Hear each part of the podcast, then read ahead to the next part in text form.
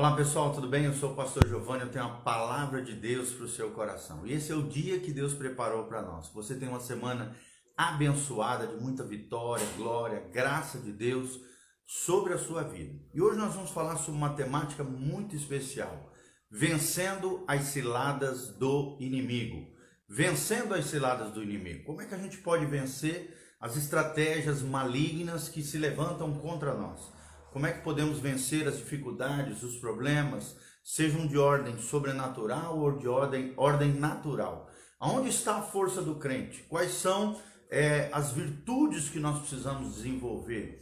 Que, que tipo de reação nós precisamos ter diante dos desafios e dos problemas da vida? E é o que nós vamos ver baseados em 1 Pedro 5,8. 1 Pedro 5,8, a Bíblia Sagrada diz: Sede sóbrios e vigilantes o diabo, vosso adversário, anda em derredor como um leão que ruge, procurando alguém para devorar. E no 9, no comecinho do 9 diz: resisti-lhes firmes na fé. E aí o 10 diz: Ora, o Deus de toda graça, que em Cristo vos chamou a sua eterna glória, depois de ter de sofrido por um pouco, ele mesmo vos há de aperfeiçoar, firmar, fortificar e fundamentar. Se Deus maravilhoso é o Deus que nós servimos. Então fica atento, seja sóbrio, seja vigilante. O diabo, o nosso adversário, anda ao nosso derredor buscando alguém, alguém para tragar. E só tem um jeito de nós resistirmos. Precisamos estar firmes na fé, aperfeiçoados, firmados, fortificados e bem fundamentados no Senhor. Então nós vamos falar sobre essa temática vencendo as ciladas do inimigo, baseados em 1 Pedro 5:8, que é esse texto que nós lemos, até o 10, e Efésios 6, 10 em diante. Nós temos também ali várias, vários trechos das Escrituras que falam sobre. Essa é a nossa base bíblica para aquilo que nós, nós vamos falar no dia de hoje. A palavra ciladas, por isso o termo vencendo as ciladas do inimigo, Ciladas significa situações embaraçosas preparadas contra o cristão, tentações, seduções, artimanhas malignas, para de alguma maneira o diabo tentar nos derrubar. E depende de nós, da nossa postura, da nossa atitude, do nosso comportamento, das nossas reações, permanecermos firmes no Senhor, de pé, na bênção de Deus ou então tropeçarmos nas artimanhas do inimigo, nas ciladas do inimigo, tá bom? Primeiro princípio que nós queremos ensinar aqui nessa manhã é qual é o grande inimigo do ser humano. O grande inimigo do ser humano. E a Bíblia diz que desde que o homem nasceu, né, ele, ele está exposto a enfrentar uma luta constante que persistirá por toda a nossa vida. E nós vamos aprender qual é a luta espiritual do cristão. A Bíblia Sagrada nos ensina que a nossa luta se dá no mundo espiritual. Por quê? Porque Satanás é um ser espiritual e ele age nesse mundo espiritual contra a vida do cristão.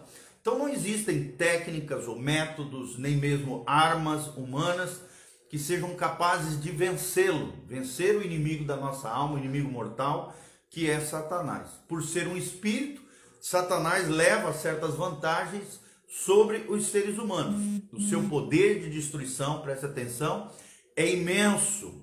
Satanás odeia o ser humano por ser porque o ser humano foi criado à imagem e semelhança de Deus. O que os teólogos antigos, os pensadores, os pais da fé chamavam de imago Dei.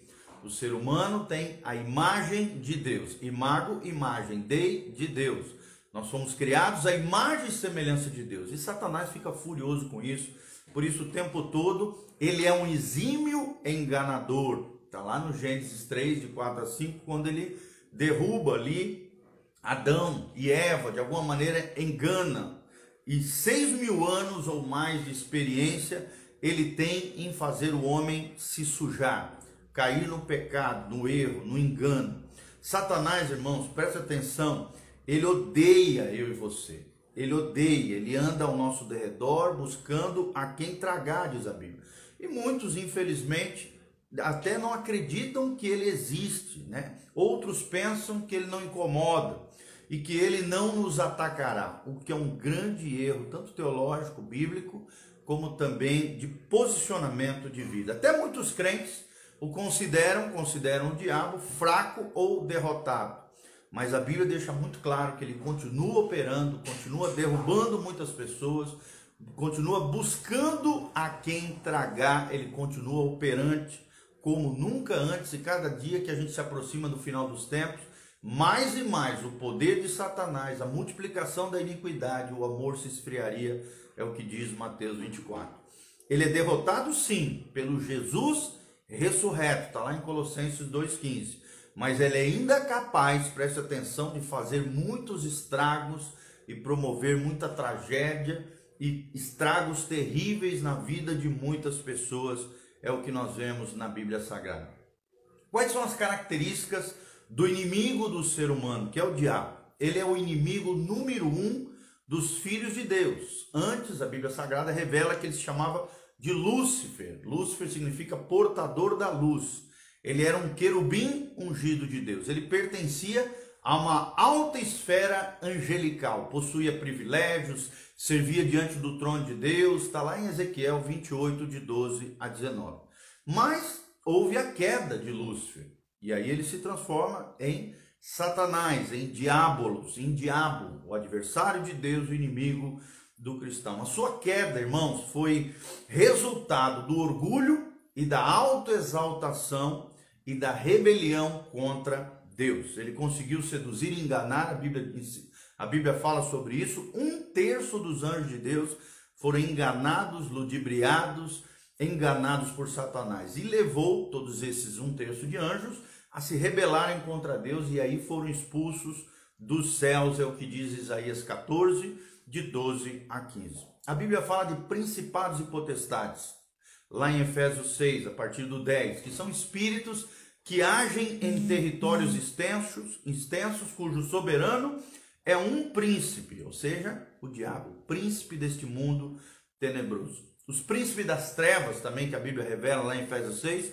são espíritos que trabalham no mundo espiritual, ofuscando a visão do homem, para que esse não veja a glória de Deus e não reconheça a Jesus. Também, um dos objetivos dos príncipes das trevas é enfraquecer a igreja, o corpo de Cristo, é o que diz lá em 2 Coríntios 4, 4. Existe um outro grupo chamado hostes espirituais. São espíritos que agem como tropas de um exército prontas para atacar a qualquer hora e em qualquer lugar onde houver e necessitar reforço né, no mundo espiritual. Daí as hostes espirituais são exércitos de demônios, são chamados para de alguma maneira reforçar o império das trevas naquela localidade, naquela região, naquela casa, naquela situação, tá bom? A Bíblia também fala de níveis de batalhas. A palavra cilada aqui é sinônimo de emboscada, lá de 1 Pedro 5,8. Fala de deslealdade, fala de traição, fala de perfídia, né? Cilada. Quem faz uma cilada está tentando um embuste, um engano, uma armadilha, provocar ali uma espécie de ardil Satanás sempre está preparando armadilhas para os crentes, ciladas para os crentes caírem. E infelizmente muitas e muitas pessoas têm caído nas ciladas do inimigo. Nós precisamos discernir as estratégias malignas, nós precisamos agir com prudência e com sabedoria se queremos vencer o inimigo mortal das nossas almas, que é Satanás. Ele investe, amados, presta atenção em pequenas coisas, de maneira sutil, sedutora, com aparência de coisa boa, mas que realmente promove a destruição e ruína. Por exemplo, ele leva a pensar que ganhar dinheiro de forma desonesta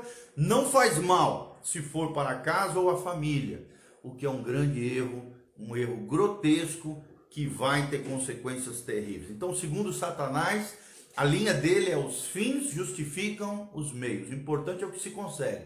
Não interessa como, é o que o diabo o tempo todo tenta lançar na mente das pessoas. E por isso tantas pessoas que se envolvem com criminalidade, com ilegalidades, com situações equivocadas que no final das contas vão se dar muito mal. Quais são os tipos de ataques mencionados na Bíblia?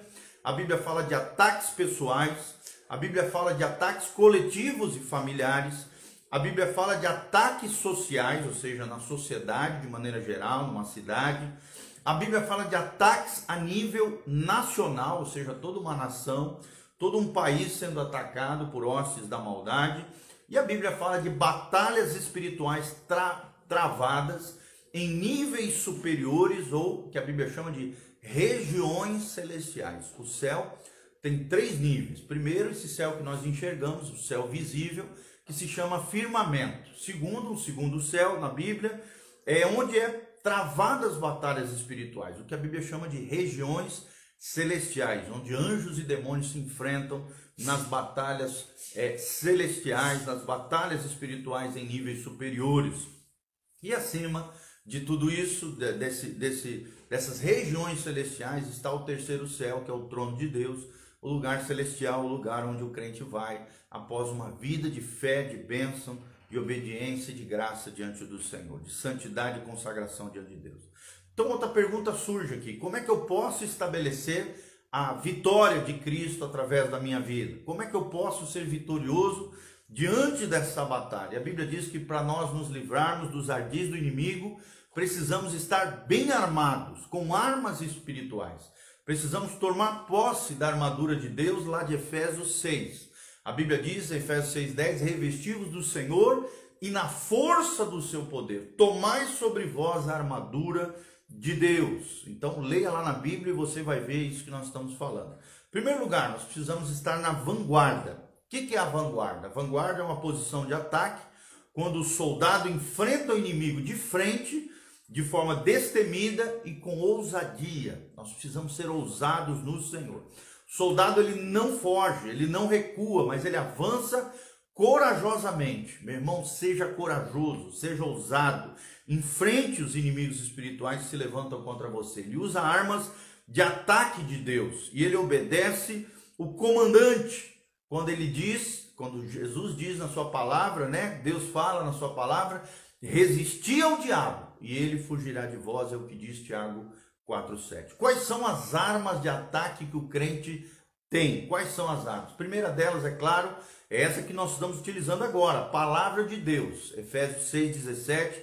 Jesus também utiliza, né? Efésios 6:17 fala que a palavra de Deus é a nossa espada, a espada do espírito. Jesus também na sua vida e obra, usou a palavra para vencer o diabo, por exemplo, na tentação lá de Mateus 4. Por isso o diabo faz de tudo para atrapalhar e tirar o ministério da palavra na igreja. Ele sabe que a fé vem pelo ouvir e ouvir a palavra de Deus, é o que diz Romanos 10, 17. Então muitos só querem shows, entretenimento, música daqui, dali, nada contra isso, só que a palavra de Deus tem que ter proeminência, tem que estar, tem que ter primazia dentro da igreja. O louvor deve ter o seu lugar, mas nada deve ocupar o lugar, a primícia do ensino da palavra de Deus. É a palavra que fortalece o crente, é a palavra que dá crescimento ao cristão.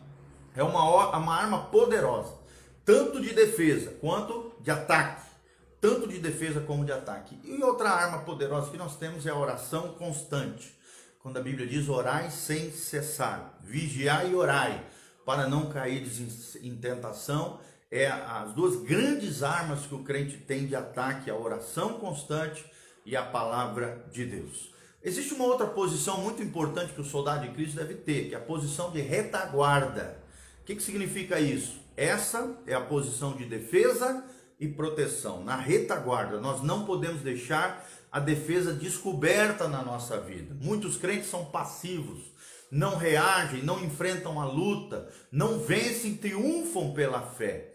Meu irmão, tenha fé, seja proativo, enfrente os gigantes, enfrente os problemas, enfrente o diabo, enfrente os demônios. Quais são as armas de defesa e proteção do crente? Primeiro, o escudo da fé, a Bíblia diz, ou seja, cultive uma vida de fé, o que diz Efésios 6,16. Segundo, a espada do Espírito, que é a palavra de Deus. Além da palavra atacar, né, a espada do Espírito ser de ataque, também é de defesa. A espada serve tanto para atacar quanto para se defender. Outras são as sandálias do Evangelho, ou seja, a nossa vida fundamentada, a sandália fica nos pés. Os pés é o fundamento do corpo humano fala de ter a nossa vida fundamentada no Evangelho de Jesus Cristo, na vida e obra de Jesus de Nazaré. vivemos o estilo de vida de Jesus, vivemos o poder através do Evangelho, é o que ensina Efésios 6,15. Outra é a coraça da justiça, uma vida justa, honesta, ética, moral, correta, diante de Deus, Efésios 6,14. E o outro é o cinturão da verdade, Efésios 6,14 também menciona isso. Fala de vivemos uma vida de verdade, verdade de Deus, verdade com Cristo, autêntica, legítima, verdadeira, com sinceridade, honestidade, transparência diante de Deus. É isso que simboliza o cinturão da verdade. Existe uma outra posição muito importante também, que é a posição de sustentação. O que, que é isso? Com o passar do tempo, há desgaste, obviamente, na nossa vida, né? E se faltar suprimento, a nossa vida espiritual enfraquecerá. Existem guerras, né? De linhas, dentro das guerras existem as linhas de suprimento. As linhas de provisão, de suprimento são tão importantes quanto o fronte de batalha. Então nós precisamos ter provisões espirituais para que possamos vencer a guerra que não começa num dia e já termina no mesmo dia. Não ela perdura por toda a nossa vida, por isso precisamos de provisão na batalha espiritual. O diabo espera o momento exato da fraqueza sua e minha para investir com força a fim de detonar o crente, mas nós não vamos permitir isso em nome de Jesus. Aí entra uma, uma, uma, uma virtude muito importante, que é a oração intercessória. Está lá em Tiago 5,16 e Efésios 6,18. Precisamos de sustento nas batalhas, orarmos uns pelos outros, é a força que nos une e provê todas as nossas necessidades espirituais. É a comunhão, é a coinonia, é o estarmos juntos. Daí a importância de você participar de uma, um ministério, de uma igreja em células, porque você vai estar perto dos irmãos, os irmãos vão estar orando por você, você vai estar próximo do pastor, do líder de célula, daquele irmão mais maduro, que vai poder ajudar a sua vida. E eu te convido a fazer parte do nosso ministério, Ministério em Células, uma igreja em células que realmente tem feito a diferença na vida de muitas pessoas. Paulo aqui todo o tempo pedia intercessão pelos seus líderes e por ele mesmo, e também orava pelos irmãos no cumprimento da sua missão apostólica. Quais são as armas certas para o combate espiritual? É o que nós vamos falar aqui para fechar o estudo de hoje, irmão. Os recursos humanos, preste atenção, de nada servem nessa guerra espiritual. Vou repetir: os recursos humanos de nada servem para essa guerra espiritual. Por isso, encha-se do Espírito Santo, é o que ensina Efésios 5,18. Sem unção, ninguém vence a batalha no mundo espiritual. Sem você ser revestido de poder, você vai fraquejar e cair, tropeçar. Esteja firme no Senhor, é o que diz Efésios 6,14. Firmeza é igual resistência, persistência, ser constante, sempre abundante no Senhor. Não podemos viver de altos e baixos na fé. Não podemos fazer de conta que somos cristãos. O diabo não brinca de ser diabo. Então, posicione-se em Deus, seja obediente ao Senhor. Obediência é atender à vontade de Deus na nossa vida. E vale mais uma gota de obediência do que um oceano de oração. Vou repetir vale mais uma gota de obediência do que um oceano de oração. É claro que a oração tem o seu papel, sua função, mas não adianta nada orar sem ação, a ação da obediência ao Senhor. Então, a Bíblia diz, Tiago 4,7: Sujeitai-vos, pois, a Deus, resisti ao diabo, e ele fugirá de vós. E por último, busque a proteção do Senhor, é o que nos ensina Efésios 6,17: Se a mente do homem for danificada, todo o resto do corpo sofrerá. Então proteja a sua mente, proteja os seus pensamentos, use o capacete da salvação. Você é filho de Deus, amado e amado, aceito pelo Senhor, capacitado e pela graça de Deus será mais do que vencedor. Eu quero terminar com isso. A vitória só será alcançada, meu irmão, minha irmã, se o cristão permanecer firme na fé, obediente à palavra de Deus orando e vigiando em todo o tempo. Então, cumpra esses, esses princípios que você aprendeu hoje através desse estudo e você será, com a graça de Deus, mais do que vencedor. É o que ensina 1 João 5, e esta é a vitória que vence o mundo. O que?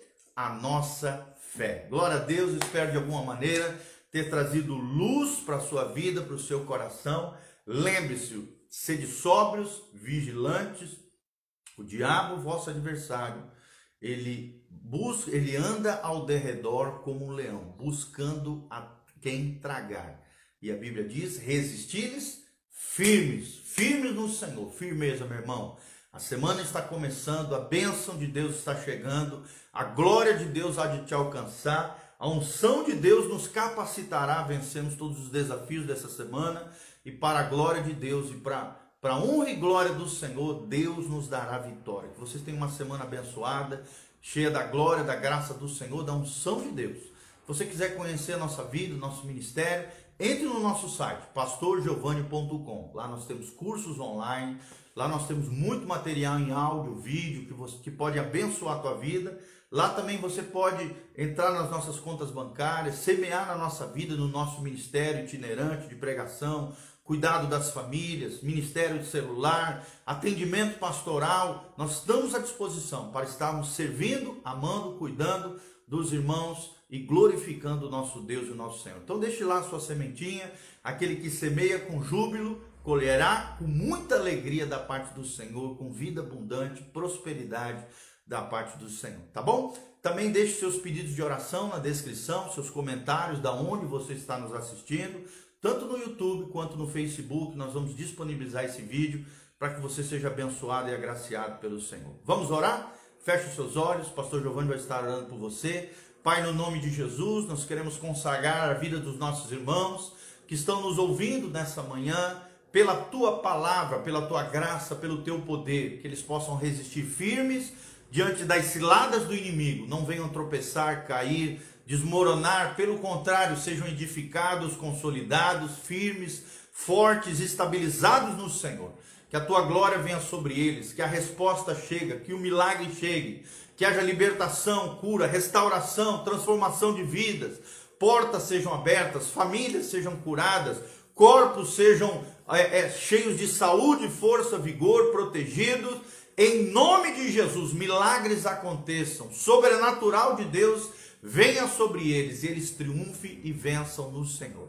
É o que nós pedimos de todo o coração, abençoando cada vida, em o nome de Jesus. Amém, amém e amém. Então entre lá, pastorgiovanni.com, eu te espero lá e compartilhe também esse link, esse vídeo com outras pessoas através das suas redes sociais. Você estará ajudando a propagar a palavra de Deus e abençoar muitos e muitos corações, assim, juntamente com o pastor Giovanni. Um abraço, um beijo, Deus vos abençoe, a graça e a paz de Jesus. Amém.